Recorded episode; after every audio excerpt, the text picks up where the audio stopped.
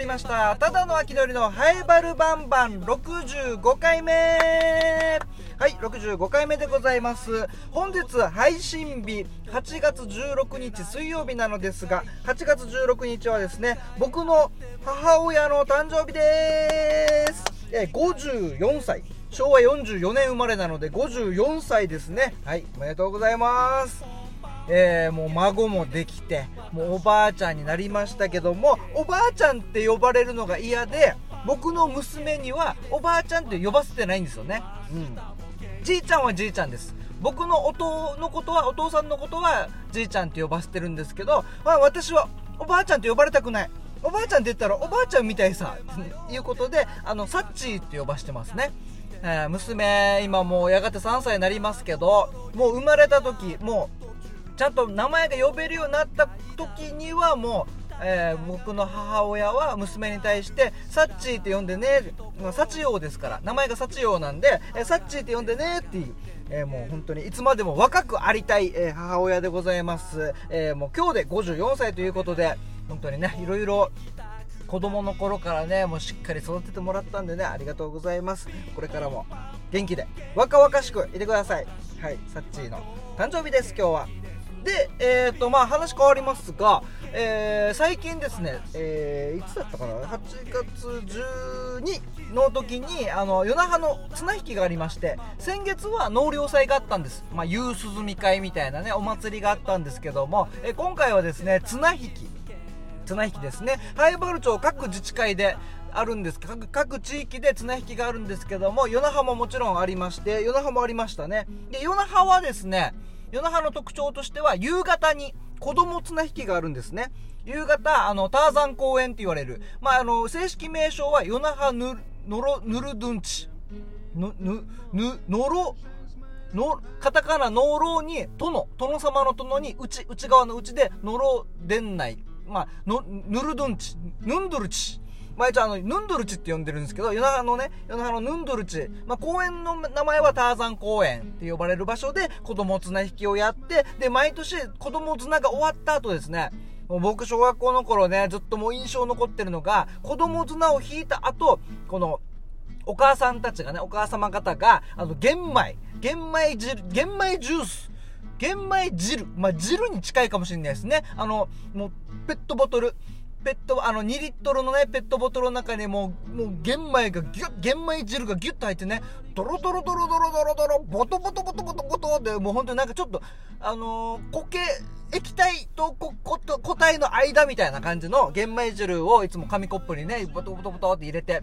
えー、はい、飲みなさい、これ飲みなさいって言われてて、で、小学校の頃僕もそれがね、もう見た目で嫌で、あと、な、なんだったかな？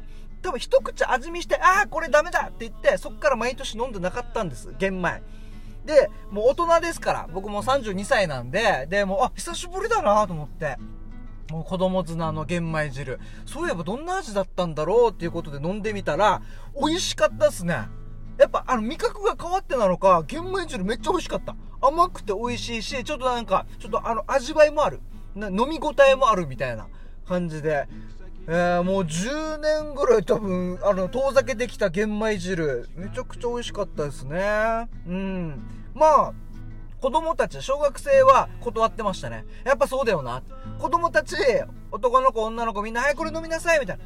あの、お母さんも方ね、これ、うさんでしたやつだから、あの、神様のね、このう、うさげたやつだから、ちゃんとその、思いが、祈りがこもってるから、あんたなんか飲みなさい、うさんでしたやつだよって言ってるんですけど、うん、なんかいい。なんかちょっといい、みたいな感じでね、やりましたけど、そうそうそう、そうだったなぁと思って。大人だったら美味しいっすね。美味しかった。なんで今まで飲んでこなかったんだろう。うん。で、与那覇の綱引きは、その、えー、ヌンドルチっていう場所。このヌンドルチは、与那覇区民。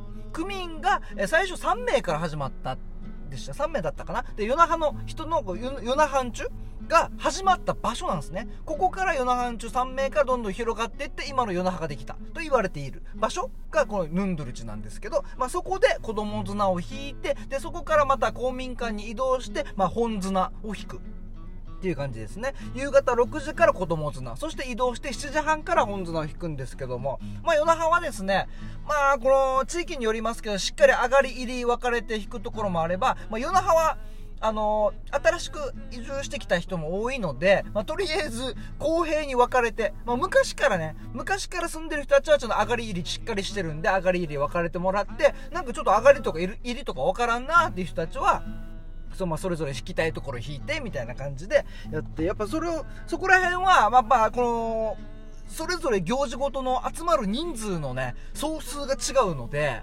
あそこはもうしっかりみんなで協力し合って引くっていうところが今の与那覇の特徴なのかなっていう感じですねでまあ公民館に集まって7時半から1本目の綱を引きますで、上がりと入り分かれて、僕入りなんです。実家がね、一応まあ、329号線から、えー、っと、那覇から与那原向け、与那原向けの右側が入りで、左側が上がりっていう、なんかそういう認識なんで、僕、実家がね、右側なんで入りなんですよ。で、まあ、入り引いて、で、1本目、綱引き終わりました。で、世の、旗頭もありますんで、旗頭も、えー、入り、最初入りがかった、1本目入りがかったので、入りがかって入りの旗頭を上げて、で、その後、あの、えーと、荒垣義行さんっていうね、えー、灰原町の議員もされてる方ですけども、昔から空手、演舞やってる方なので、この義行さんの演舞を披露してもらって、で、そこからちょっと休憩して、まあ、2回目の綱を引くと。で、2回目上がりがかったんで、えー、今度は上がりの旗頭を上げる。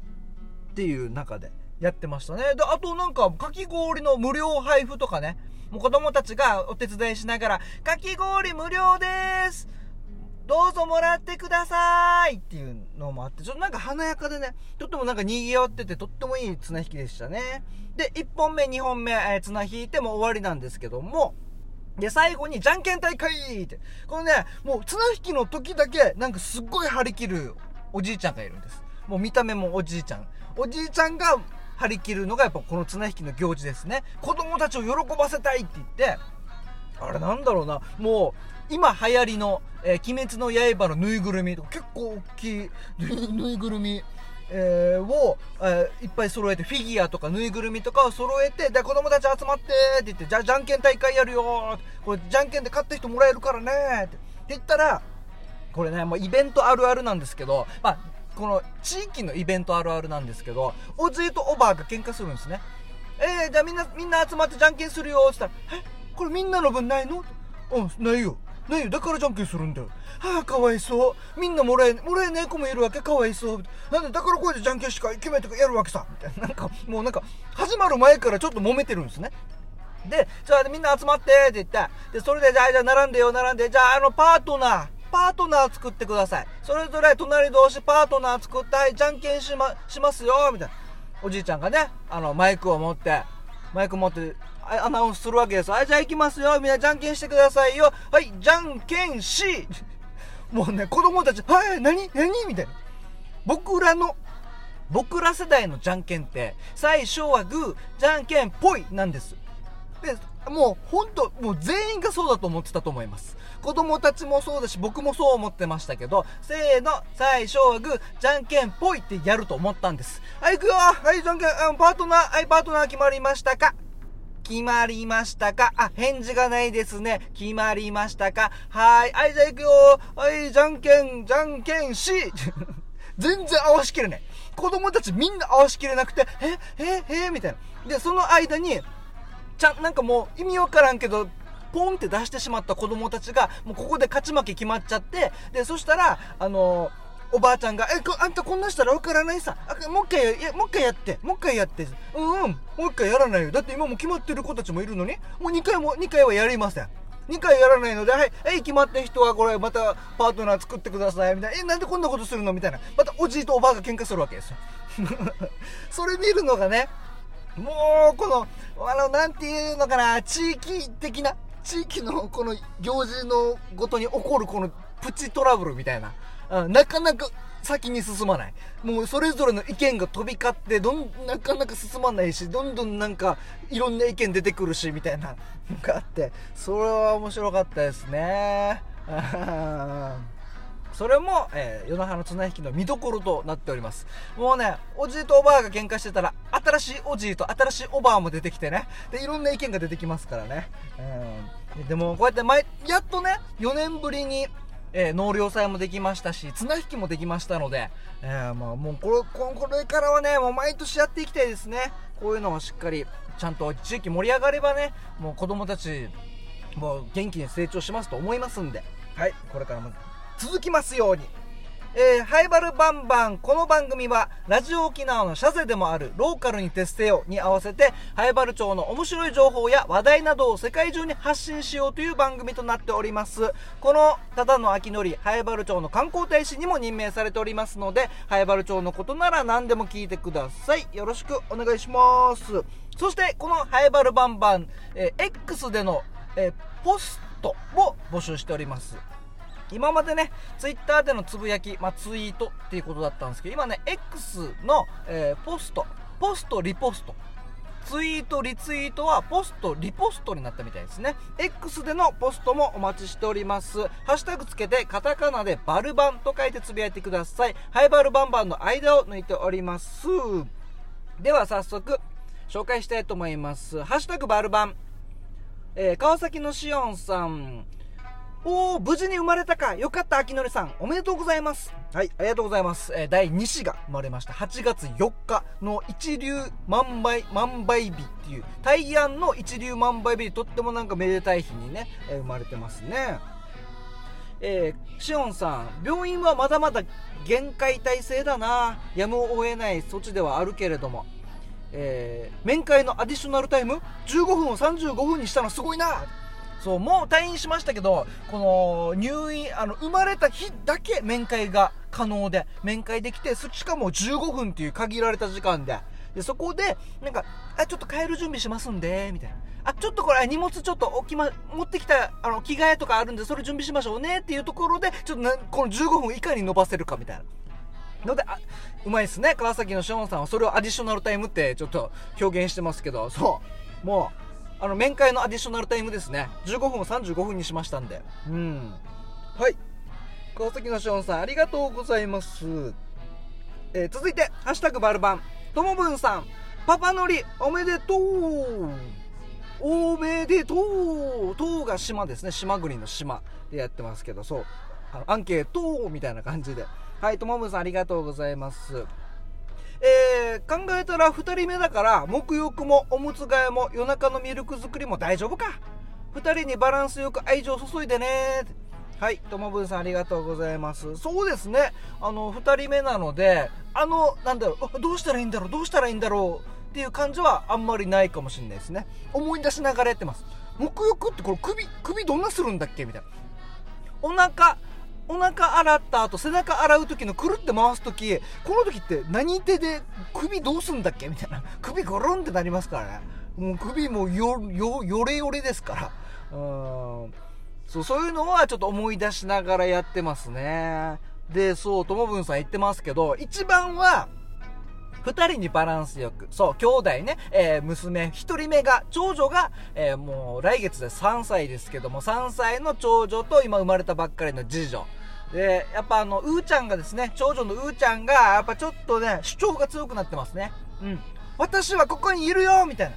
私はここにいるよって直接は言わないですけど、なんか急にラッあの、おもちゃのラッパとかがあるんです。パーパーパーって、めっちゃでかいんです、これ。パーパーって。ちょっと今寝てるから、ね、赤ちゃん寝てるから静かにしてた、パーパーって、あ、着替えてた、嫌だ嫌だみたいな。とか、急に大きな声で歌ったりとか、ちょっと強めになってます。自己主張がとってもなんか、なんか表現が大きくなってるなっていう感じがするので、えー、私はここにいるよっていうのは見えますね。めっちゃ、あの、青山テルマぐらい。もう私はここにいるよみたいなぐらい主張がとっても強くなってますね。うん。そんな、もう、うーちゃんもね、こういうのも経て、え、お姉ちゃんになっていくんでしょうね。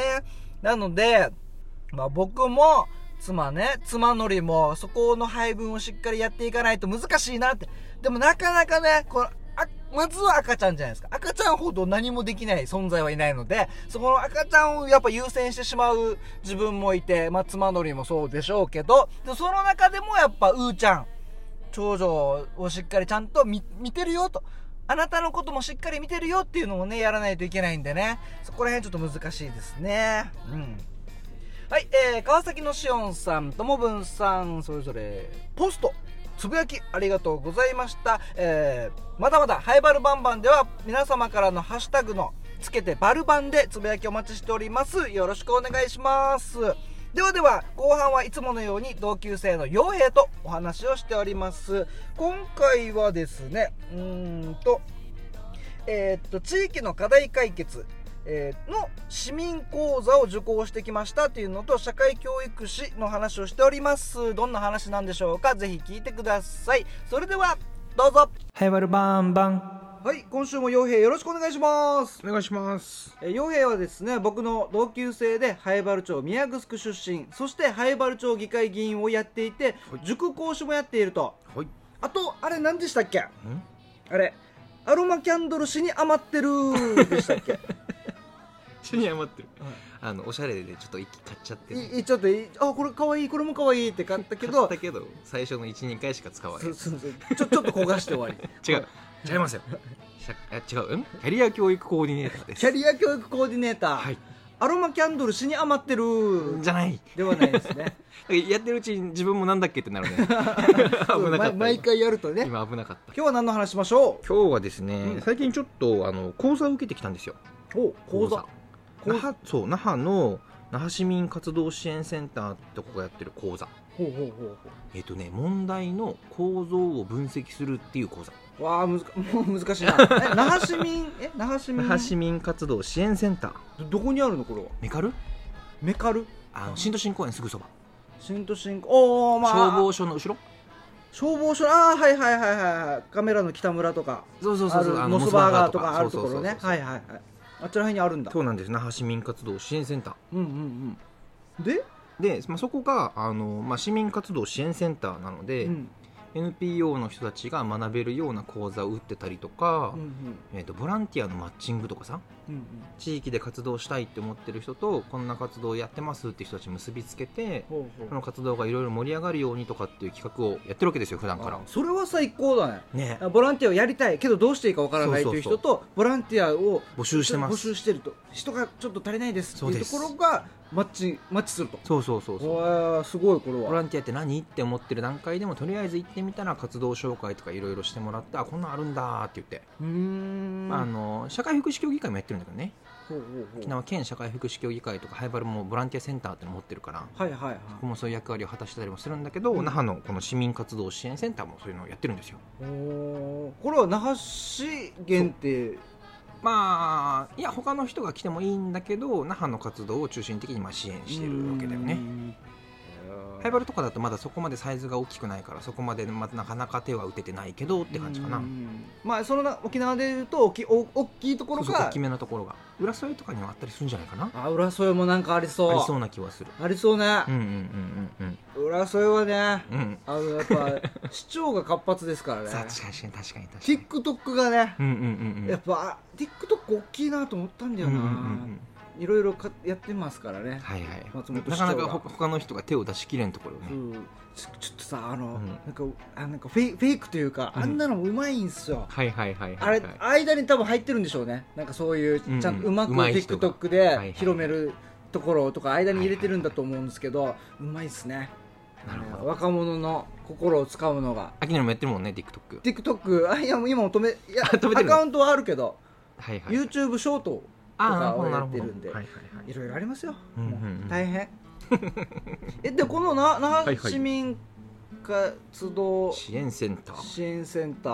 はい。ではまあそういうボランティアのマッチングとかそうそうそうそう。あとは？あとは講座としてあの NPO とか立ち上げる人たちのための法人格の取り方みたいなのをやってたりとかじゃあその地域の課題に取り組む人たち向けにそもそも課題って何？とか地域の課題。そうそうそうそう。どう分析していくの？みたいなことの講座をやってたりするんですよ。この「ハエバルバンバン」ではよく出てくる、はいはい。青年会減ってきてるよねとか。子供たちの遊ぶ場所ってなくなってきてるよねっていうのとかでそうね。そうそうそうのその課題を分析する講座に行ってきました。地域の課題を解決する。そうためのそうそう。場所。そう。へで解決したいんだけど結局いろんな人たちがやっぱその地域の課題だから参加するじゃんね。えうんうん。そうするとこう目線合わせができないというかそれぞれ思いがあって関わってるんだけど何が問題なのかっていう共通の認識持ててなくてみんななんか地域のためにってやってるけど結局じゃあ子供たちのためにって言うけど何やんのみたいな感じでうまく整理されないってことがよくあるよと。うんはいはいはい。だからそれをそもそも何が問題なのかっていうことをしっかり整理してうん。で図解してうんどんな人が関わっててここがうまくいかなかったらどうなるみたいなことを整理した図を作ってみんなで共通認識を作りましょうみたいなうんうん。講座。へ受けてきましたこれだったらまたあれ子供家庭庁もかかってくる。子供関係だったら。あーもうそうじゃないかな、まあ、こ直接子ども家庭庁がこう関わってるってわけではないけどこの分析の講座の中で学ぶその会場にはあの児童館関係で働いてる人とかもいたし、うんうん。それからその子どもの貧困の支援してるっていう方もいたしあだからその取り組む内容としては子どものこともやっぱり入ってきたりもするからーはい。その子ども家庭庁がやってる子どもの居場所とかうん。そんなののことも結局扱う対象にはなるんじゃないかな。今年の4月から 急にできた子供家庭庁。急に？もう灰原町でも十数名ぐらいしか知らないだろう前前もちょっと話題になったやつよね。子供家庭庁っていうでできたんだっていう。が衝撃を受けて衝撃受けたやつですけどね、はい。えー地域の課題解決はい。とか考えたりするってことなんですけど、そうです。あのさこれ地域の課題なのかわかんないですけど、うん。最近僕アパートに住んでて、はいはい。まああのー、2桁この世帯数、んうん2桁いかないぐらいの世帯数なんですけど、なんかビチラシが入っててこの不動産からの。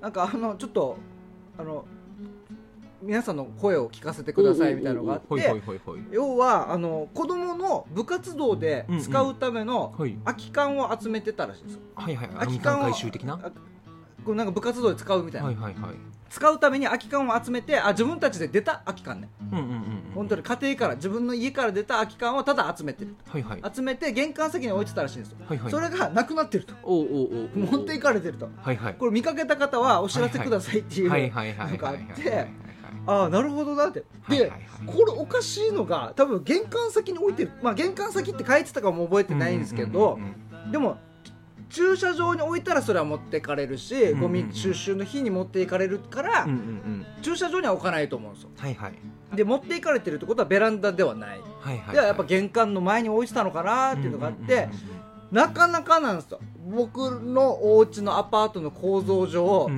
ん玄関に置いてある空き缶の、うんうん結構奥まで入らないと 持ってけんぞとうん誰が持ってったのって逆にこれ心配になりましたね。はいはいはいはい。これは。そんなところまで入ってくる人誰？なかなか、まあ、上に上がったりとかもう3階、4階ぐらいも上がってでかつ廊下を歩いて取らないといけないぐらいのはいはいはい距離なんで、だからみんなが絶対その部屋の人じゃないと行かないような場所のものがなくなってるんですよ。うざわざわするねこれは。ざわざわするんですよ。はあはあはこうちょっと怖い怖い怖い怖い怖いと思ってもうなんか当たり前のようにだからアルミ缶ね、集めてる人とかが持ってってるのか、あなんかこう敷地にまで入って持ってっちゃうこともあったりするみたいのでは、なんか問題になってたりもするよね。そうそうあの広報にも載ってたよね、うんうんうん。広報ハエバルでも3か月前ぐらいからうんうん。のところにあのもうアルミ缶はもう持っていかないでくださいっていうのは出てたけどね、ちょっと俺も子供の頃さ、うん。子供会やってて、うん。まあ、子供会の活動の一つで、うん。アルミ缶回収してたわけおよ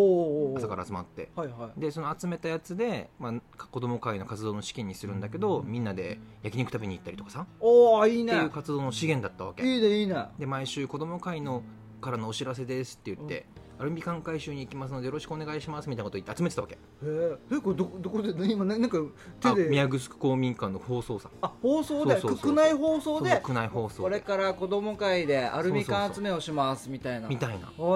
で出しといてくださいねって言って。おでもらってきて集めたやつを公民館の横のスペースに貯めてたわけ、うんうんうんそしたら、うんうん。あの別の日に、うん。この子供会のやつらで遊んでたらさ、うんおっちゃんたちが来てそのアルミ缶持ってくわけ。ああ。もう回収してお金に換えるんかな。ああ。え えせっかく集めたのに。子供ながらに切れたよ。お前俺らそれ俺らなんかなだみたいな。そう。持こってかれたの。でこっちでちゃんと放送もして集めたのに。あいい感じにアルミ缶溜まってんなーっておっちゃんたち持ってかれるみたいなっーていうのをちょっと思い出しちゃいましたよ。思い出します、うん、でもな 今もちょっといろいろあってね、うん。うんうんなかなか簡単にねアルミ缶集めるの難しくなってますけども。ね。そうだね。うん。まあ、今回に関しては、うん。この僕のねアパートに関しては部活動で使うやつですから、うんうん。うん。勝手に持っていかないように。人の人のお家の前に置いてある空き缶は。ゴミ置き場だったらねはいはい、もう最悪ねまあそれはいいですけど。まあ、ゴミ出しに出してるから、まあじゃあせっかくだからちょっとぐらいだったらわかまあまあまだまだわかるあと部活動で使うアルミ缶って何なんだろうって まあそれはすげえ思った。何？部活動でアルミ缶何に使うんだろうとはちょっと。え吹奏楽？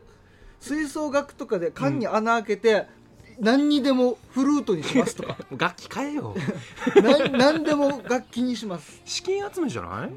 あ使うの？それこそ本当に洋平が子供の頃やってた資金集めとしての回収？じゃなかったらもう本当に気になるよね。そうだね。何してんだろうね。ななんだろうね。工業系とか。何何ロボット作るためのもうなんかアルミ缶必要とか。はあ。気になるね。気になる。そこが気になった。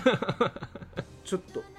でも何号室の人とかはもう言えないんですがに確かにね。不動産の人はもうそれは明かせないんで、うんうんうんだからちょっとそこが気になったなと、うんうん個人的に聞きたい。うんうん。アルミ缶集めてどうする？でこちらも協力できることあればしますよってはいはいはいい。う感じですけどね。はい。はい、えー今回まあ洋平がはい。地域の課題解決のところに行ってきたと。はいそうです。なんでこれからも頑張ってください。はい頑張ってきます。はい今週もありがとうございました。ありがとうございました。昔は交番あったよ金ぐすく十字路時には混んでて回り道それでもやっぱり通る道与那原向けから十字路大里向けから十字路道案内